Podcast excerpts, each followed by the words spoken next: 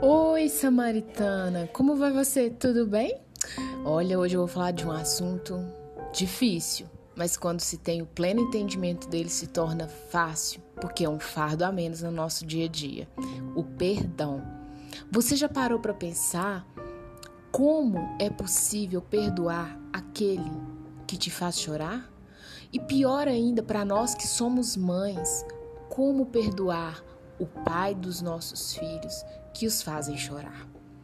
Com saudade, às vezes o anonimato, pais que não respondem mensagens, pais que pirraçam os filhos para nos ofender. Como perdoar essa pessoa? Bom, Jesus deixa uma deixa. Então Pedro aproximou-se de Jesus e perguntou: Senhor, quantas vezes deverei perdoar o meu irmão quando ele pecar contra mim? Até sete vezes? E por que um parente? Sete é o número da perfeição samaritana. Jesus respondeu: Eu digo a você, não até sete, mas até setenta vezes sete. E isso, samaritana, é por dia. Essa referência está em Mateus 18, 21 e 22. Deixo para você esse convite. Perdoe. Escolha o perdão.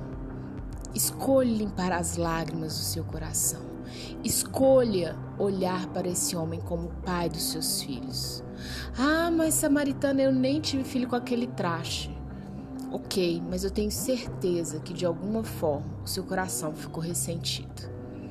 Não chame as pessoas por nomes pejorativos.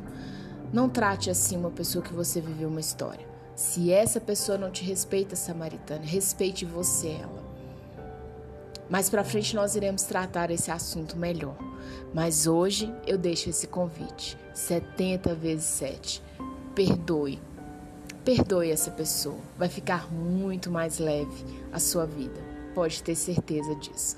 Um forte abraço e um dia abençoado.